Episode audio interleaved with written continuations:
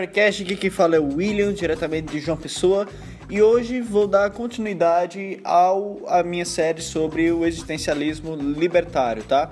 Então, se você ainda não conhece, essa série ela tá no segundo episódio agora, ela começou no episódio passado, semana passada, e no episódio passado eu dei uma breve introdução ao existencialismo e a tarefa de tentar unir ou intersectar o existencialismo com uma filosofia libertária, tá? Então, para falar sobre isso, eu estou estudando o livro é, The Free Market Existentialist do William Irving e é, eu estou explorando ele simplesmente vou estar fazendo essa, esse acompanhamento com vocês, tá bom? Uh, então, no episódio de hoje, eu vou dar uma maior aprofundada sobre esse assunto, é, vou aprofundar mais em questões relacionadas ao problema do livre-arbítrio e também vou falar sobre o sentido da vida na, na perspectiva do existencialismo.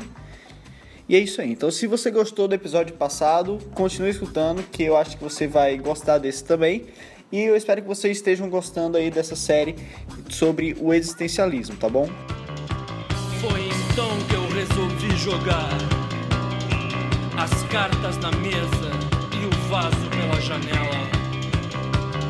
Só pra ver o que acontece na vida quando alguém faz o que quer com ela.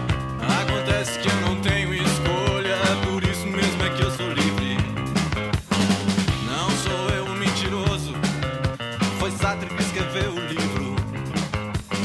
Não sou afim de violência, mas Então, no último episódio eu apresentei o existencialismo e eu introduzi a ideia de como o existencialismo ele pode se intersectar com a filosofia do livre mercado.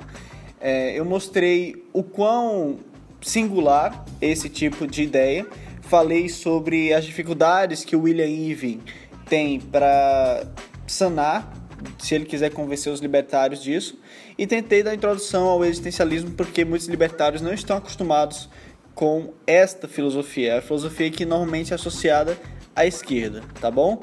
Então, nesse episódio, vou aprofundar um pouco mais sobre o existencialismo. A gente vai ver a importância de Deus para a filosofia do existencialismo, que não é o que vocês podem estar pensando, não é porque é, Deus é importante, porque. Deus é importante, mas não é porque nós devemos guiar nossa vida por Deus. A gente vai ver mais pra frente nesse episódio. É, vou falar também sobre o que o existencialismo pode nos dizer a respeito do sentido da vida. E é responder o desafio lançado pelas novas descobertas em relação ao livre-arbítrio, principalmente da neurociência e do experimento de Libet. E você tem vários, vários neurocientistas advocando por isso aí também, certo? Então, bora começar dando uma pequena revisão, tá? Então, o existencialismo ele é uma filosofia do indivíduo, uma filosofia individualista, certo? E por ser uma filosofia individualista, ela se coloca contra a generalização, a predestinação e qualquer coisa que vá unir as pessoas em uma grande em uma grande massa uniforme, tá? Então, é, o, o, existencialista é aquele que vai contra o pensamento de rebanho, tá? É, vai contra as massas, digamos assim. Então, é por isso que os existencialistas eles possuem é, uma grande conexão com as artes. Com as artes, com a literatura, você tem o Camus, que escreveu O Estrangeiro e tal. É, então, o existencialista ele valoriza muito a experiência pessoal de cada pessoa.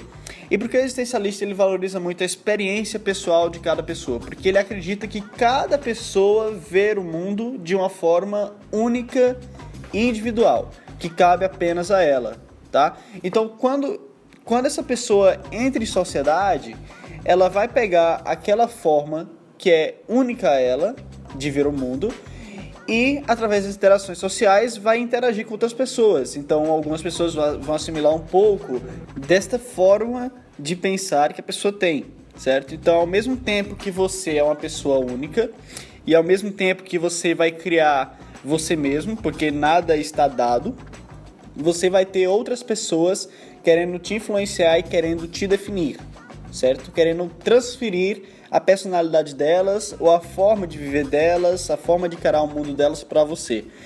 É, em relação a isso, é, mais uma vez eu falo que o existencialismo ele me lembra muito a doutrina do individualismo do Humboldt e do Mill, né, dos liberais clássicos. Por quê? Porque o Humboldt ele defendia justamente que o indivíduo ele deve conservar a sua individualidade ao mesmo tempo que absorve um pouco da individualidade dos outros, certo? Agora, essa absorção da individualidade dos outros, essa transferência de experiências é, na sociedade, ela precisa ser razoável. Você nem pode permitir que a pessoa te transfira é, tudo o que ela tem, senão você não vai ser você mesmo, você não vai ter nenhuma razão para viver. É, você vai ser apenas uma cópia daquela outra pessoa. É, de outra forma, é, você também não pode se negar a receber tudo o que a outra pessoa pode querer passar para você da experiência dela, porque se for assim, é, você acaba ficando no seu mundinho e você não assimila mais coisas do mundo, você não descobre coisas novas e você perde, perde até uma oportunidade de aperfeiçoar quem você já é certo? Então, muitas vezes a gente pode pegar um pouco da experiência de outra pessoa e tentar moldar aquilo, tendo em vista o nosso contexto, a nossa história. Então, o Humboldt ele defendia o seguinte: ele defendia a amizade como uma boa arma para a elevação do indivíduo e a superação da alienação, certo? Então, o que, é que Humboldt dizia o seguinte: olha, a melhor forma de você, ao mesmo tempo que conserva a sua individualidade, conseguir interagir com os outros, passar um pouco da tua individualidade para os outros, enquanto os outros passam um pouco da individualidade deles para você, é você entrando em uma amizade. E por quê? Porque veja bem, você não consegue entrar numa amizade é, se você for completamente diametralmente oposto a uma pessoa. Se você for extremamente diametralmente oposto a outra pessoa, a convivência de vocês dois vai ser absurdamente insuportável ao ponto que nenhuma transferência de experiência poderá ser realizada. Agora, se você e a outra pessoa também é, forem exatamente iguais, bom, se vocês forem exatamente iguais, não haverá motivo para que nenhuma experiência seja passada uma um para o outro, porque ambos são iguais e ambos se conhecem muito bem. Então essa amizade acaba sendo o tipo de amizade que se resulta inútil. Então qual seria o ideal?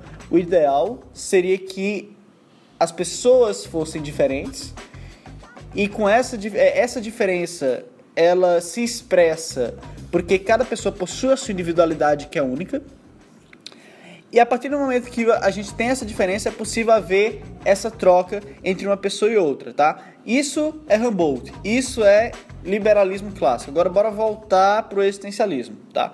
É apenas um link, apenas um link que eu coloquei, nem tá no livro dele isso, tá? Mas vamos lá. O existencialismo é, ele busca encontrar o indivíduo dentro da filosofia. Então, o Kierkegaard, que era um filósofo existencialista também, cristão inclusive, é, ele reclamava muito o seguinte: a filosofia ela se preocupa muito em saber o que é a realidade, como descobrir a, a realidade.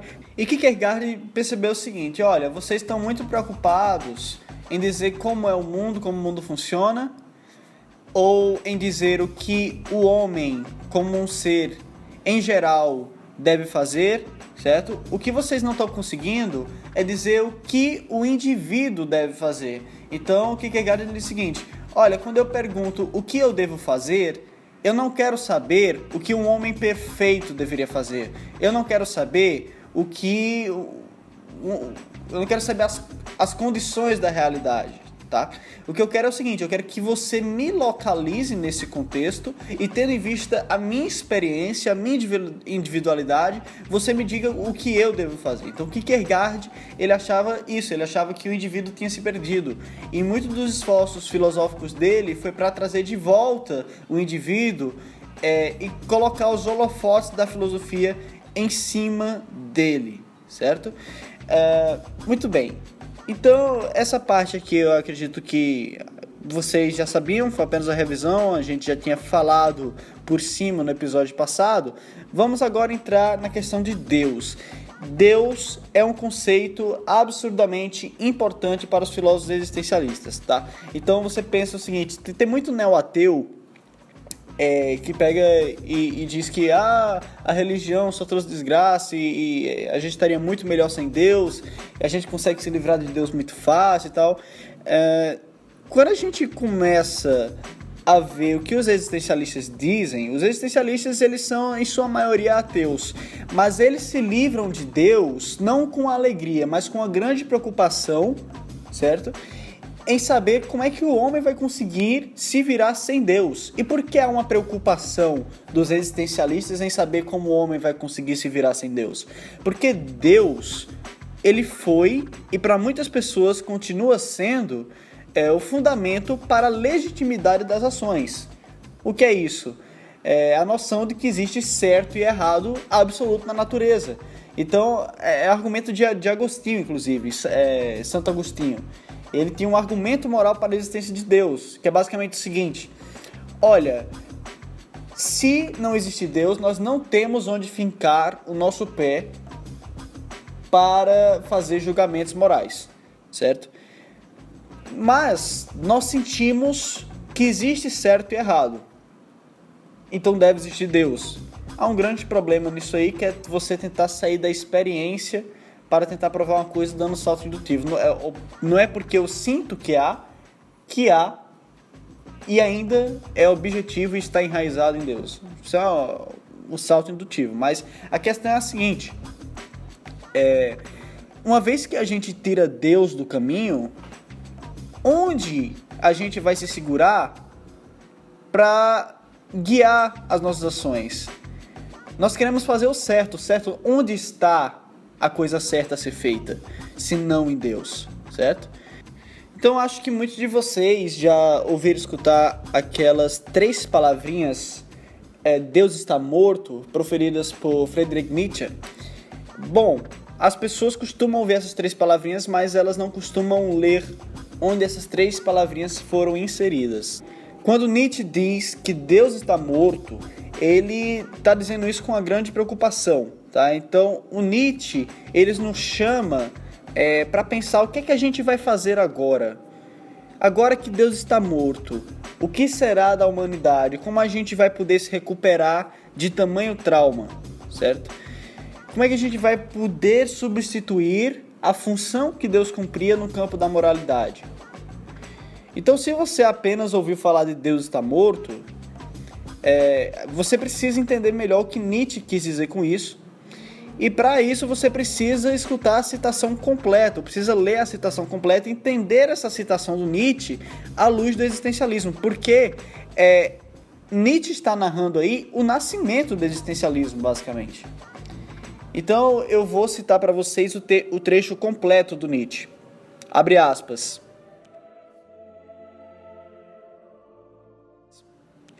Não ouvimos o barulho dos coveiros enterradeus? Não sentimos o cheiro da putrefação divina? Também os deuses apodrecem. Deus está morto. Deus continua morto. E nós o matamos. Como nos consolar? A nós, assassinos entre os assassinos. O mais forte e o mais sagrado que o mundo até então possuíra sangrou inteiro sobre nossos punhais. Quem nos limpará este sangue? Com que água poderíamos nos lavar? Que ritos expiatórios, que jogos sagrados teremos que inventar? A grandeza desse ato não é demasiado grande para nós? Não deveríamos nós mesmos nos tornar deuses, para ao menos parecer dignos dele? Nunca houve um ato maior e quem viver depois de nós pertencerá, por causa deste ato, a uma história mais elevada que toda a história até então. Fecha aspas.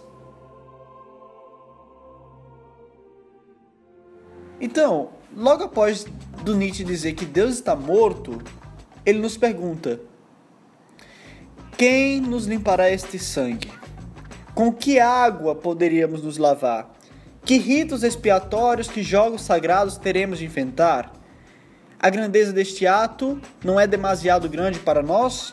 Não deveríamos nós mesmos nos tornar deuses? Perceba, Nietzsche está nos convocando a assumir o papel de Deus. Que jogos sagrados teremos que inventar? Com que água poderíamos nos lavar? Não deveríamos nos tornar deuses? Uma vez que nós tiramos Deus do caminho, a gente fica sem uma base moral objetiva. Então nós precisamos assumir o papel de Deus na ética. Na nós precisamos inventar uma água para a gente se lavar. A gente precisa inventar novos jogos sagrados para jogar, certo? Então esse tipo de inquietação que o existencialismo procura trazer para nós. É, é a resposta para essa inquietação que ele coloca nas nossas mãos e diz se vira. Tá? Então o Irving, é, no seu livro, ele possui uma tarefa bastante complicada, porque é, ele vai ter que defender a propriedade privada e a liberdade sem considerar que existe uma moralidade objetiva e que por causa dela é que a gente deve respeitar esse tipo de valor. É, então, encerrando aqui a parte de Deus, é, vamos agora falar do sentido da vida. Qual é o sentido da vida para um existencialista? Muitas pessoas devem se perguntar. E aqui eu não consigo deixar mais uma vez de fazer um paralelo com John Stuart Mill. Escutem o episódio da cultura libertária Escutem o episódio passado que vocês vão entender. Leiam ensaios sobre a liberdade do John Stuart Mill no capítulo que ele fala sobre a individualidade, certo? Por que eu estou dizendo isso? Porque o sentido da vida para o existencialista ele vai no cerne disso. Vamos lá, vou iniciar e aí vocês vão entender. É, se, porque se por um lado a gente não possui uma moral objetiva, nós também não possuímos um sentido da vida. Não há. Você perguntar qual é o sentido da vida? Não existe. Não há sentido da vida. A gente está aqui por motivo nenhum e as coisas que acontecem com a gente não acontecem por razão nenhuma. Certo? A gente não tem propósito para seguir. Nada está predefinido. É muito interessante que você entenda este ponto, porque é o cerne do existencialismo. Mas tem uma grande pegadinha. O existencialista, ele não vai simplesmente dizer que não existe sentido da vida. Sentido da vida, beleza, não existe, mas ele vai dizer o seguinte: pode existir sentido na vida. Como assim sentido na vida? Simples, não há o sentido da vida porque não estamos aqui sem propósito, por nós mesmos não há nada. Mas nós podemos criar esse sentido conforme já estamos vivos e a gente cria esse sentido como? Estabelecendo metas e objetivos e correndo atrás deles. Estamos sós e nenhum de nós sabe onde quer chegar. Estamos vivos sem motivos. Que motivos temos para estar? Atrás de palavras escondidas nas entrelinhas do horizonte dessa highway. silenciosa highway.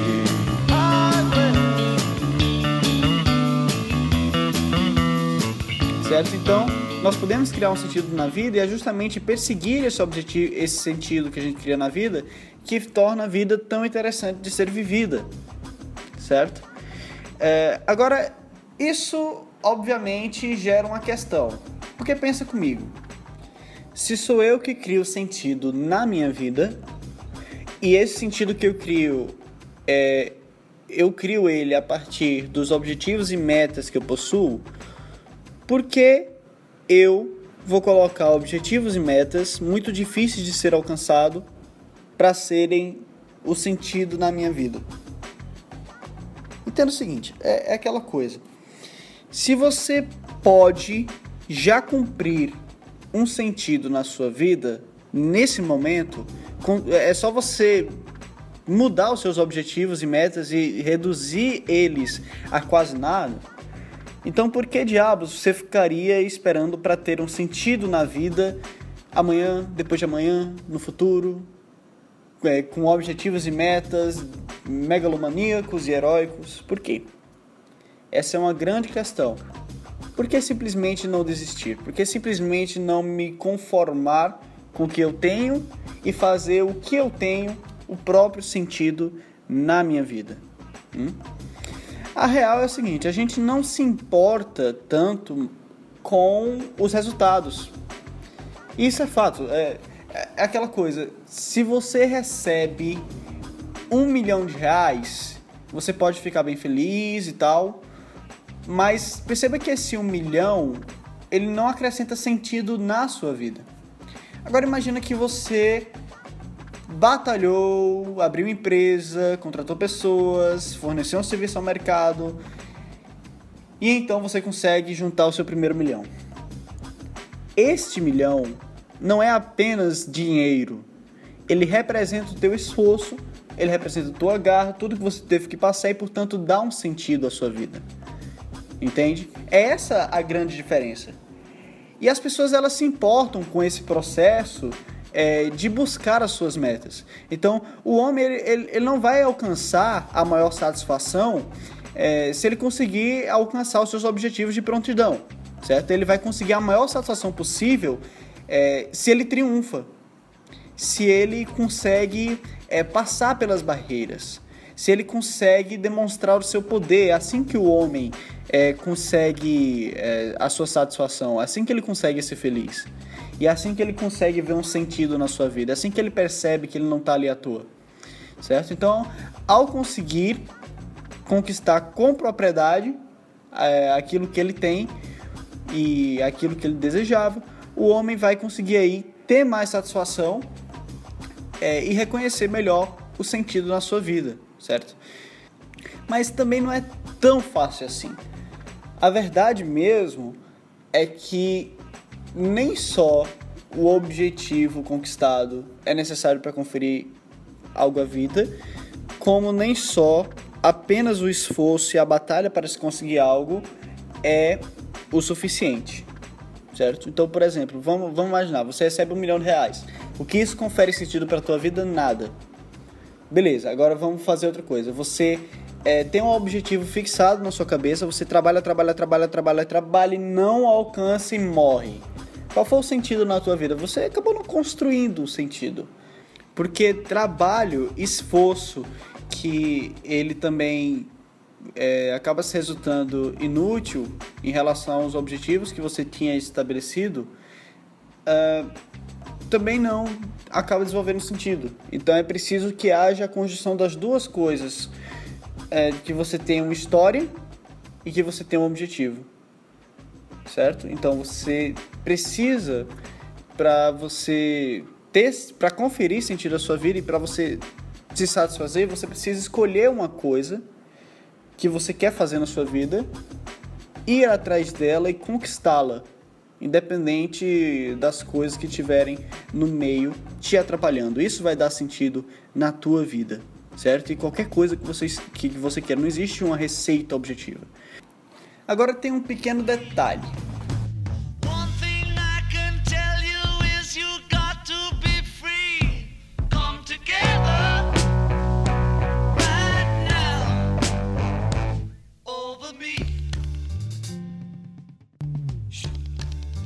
Se a gente pensa em criar a nossa própria vida, em seguir nossos objetivos, em conquistar o nosso lugar ao sol, é, nós assumimos implicitamente a premissa de que, de que nós somos livres. Nós possuímos completa autonomia sobre as nossas ações e por isso nós podemos construir um sentido na nossa vida. Bem, só que ultimamente muitas pessoas estão dizendo que não existe livre-arbítrio. E como eu disse no episódio passado, isso não é uma coisa tão nova assim. Desde Demócrito se diz esse tipo de coisa. E como é que o existencialista ele responde a esse tipo de coisa? Porque é realmente um problema se você for considerar as recentes evidências científicas, principalmente é, no campo da neurociência. Tá? Agora, porque se a gente assume uma visão de mundo materialista, mecanicista, então não há espaço para o livre-arbítrio, porque tudo é regido pelas leis da natureza, que são invioláveis, que estão dadas que estão determinadas. E como tudo no mundo é matéria, essa é a visão do materialismo, e tudo no mundo é regido por essas leis, leis da natureza, toda matéria é regida pelas leis da natureza. E como nós fazemos parte do mundo e tudo no mundo é feito de matéria, nós somos matéria. E nós somos o nosso cérebro. E sendo nós o nosso cérebro, então não temos livre-arbítrio. Tudo é controlado pelas leis da natureza. É como diria o Laplace. Laplace ele diz o seguinte: é, Laplace nem existencialista era, tá, gente? É, não era nada. Tô, tô apenas citando ele aqui para vocês entenderem a cosmovisão materialista. Abre aspas. Devemos, portanto, ver o estado presente do universo como o efeito do seu estado anterior e como causa daquele que virá. Uma inteligência que em qualquer instante dado soubesse todas as forças pelas quais o mundo natural se move e a posição de cada uma de suas partes componentes, e que tivesse também a capacidade de submeter todos estes dados à análise matemática, poderia encompassar na mesma fórmula os movimentos dos maiores objetos do universo e aqueles dos menores átomos. Nada seria incerto para ele, e o futuro, assim como o passado, estaria presente diante dos seus olhos. Fecha aspas. É a noção de que tudo no mundo é matéria, toda matéria é determinada por leis mecânicas, e sabendo das leis mecânicas e tendo inteligência suficiente, uma grande capacidade de processamento, nós conseguiríamos saber tudo do universo presente, passado e futuro. E isso inclui as pessoas. Ok, qual a resposta existencialista para isso? Ou seja, está sendo dito aqui que tudo está determinado. Se tudo está determinado, então eu, não há nada realmente que eu possa fazer para construir o sentido da minha vida. Bom, o Sartre, ele acreditava que o homem ele tinha um livre-arbítrio porque o homem não era causado. Ele era a ele era completamente autônomo. Apenas as coisas são causadas, não o homem. Né? Mas a questão é que não cola muito essa justificativa, pelo menos não para o Ivan, para mim também não cola.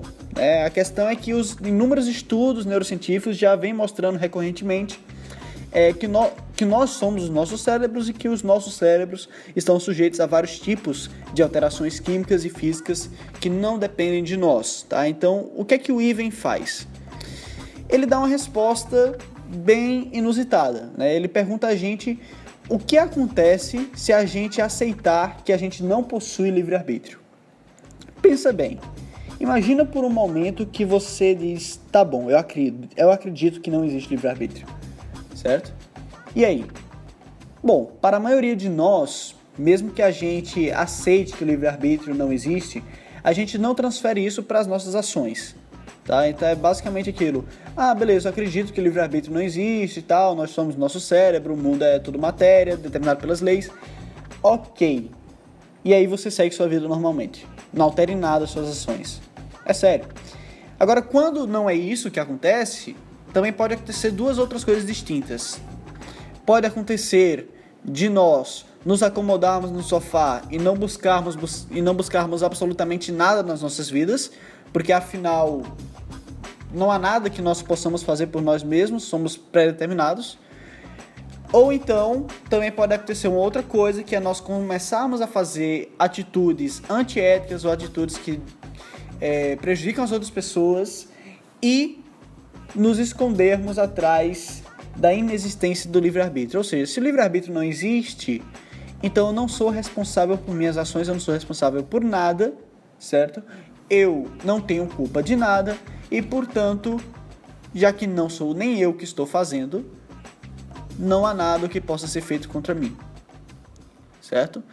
Então, é, tu, tu percebe que se o livre-arbítrio ele realmente não existe, esses três tipos de reações distintas que eu falei para vocês, a, que no caso seria a completa indiferença, a completa ociosidade ou a completa irresponsabilidade, essas, esses três tipos de reações, se o livre-arbítrio realmente não existe, elas já estariam pré-determinadas, certo? Agora, se o livre-arbítrio existe e nós acreditamos que ele não existe e a gente toma essas atitudes, acaba que acreditar que o livre-arbítrio não existe ou será inútil para nós ou acabaria ou acabará ou acaba sendo danoso para nós, certo? Caso ele exista. Ou seja, vamos resumir tudo. Se a gente acreditar que não existe livre-arbítrio, a gente tem algo a perder se ele existir. Se não acreditarmos que o livre-arbítrio existe, nós não temos nada a perder. Então o que é que o Ivan diz? É o seguinte: você vai ter que fazer uma aposta de Pascal, certo? É, porque o que é a aposta de Pascal? É basicamente. Era, Pascal fez relacionado à existência de Deus que ele disse que os riscos envolvidos em não acreditar em Deus, no caso seria o inferno, eles seriam tão grandes, mas tão grandes que não valeria a pena não acreditar em Deus.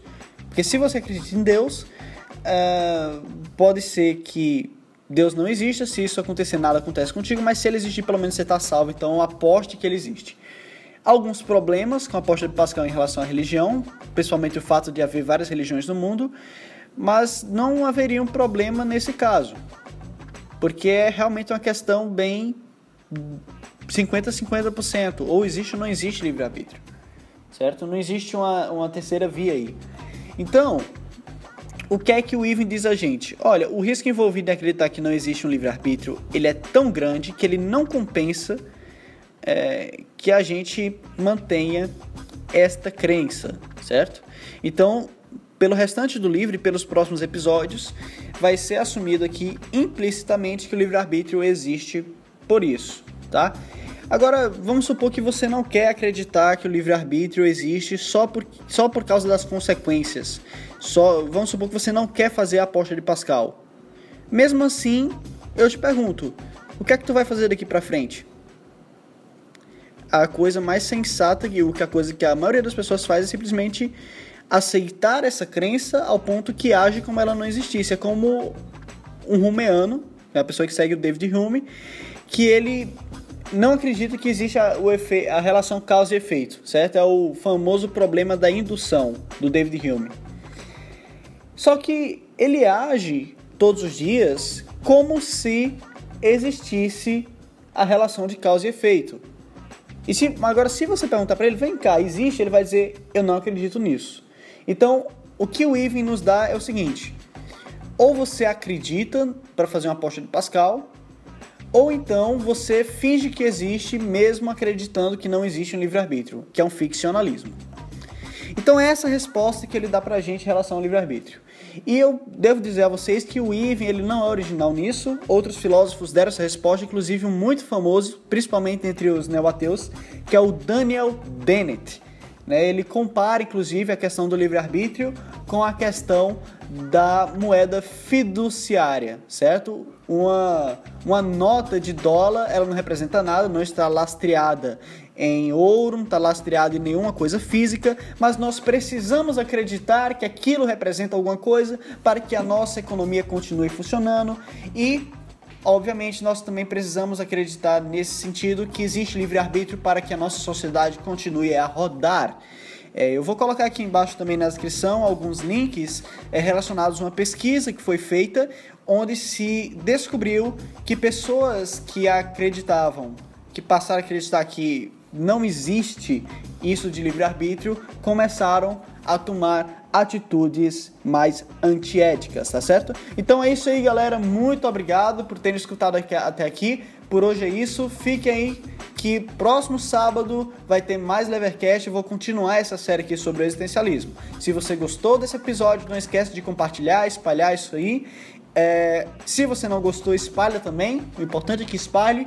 Mas se você realmente gostou, não esquece de dar é, uma contribuição, tá certo? Tá aí embaixo a minha carteira Bitcoin e também a agência da Caixa Econômica Federal, tá bom? Muito obrigado, galera. Mandem críticas, sugestões, comentários, perguntas, dúvidas, que eu vou estar tá, é, analisando tudo, tá bom? Muito obrigado. Tenham todos uma boa semana.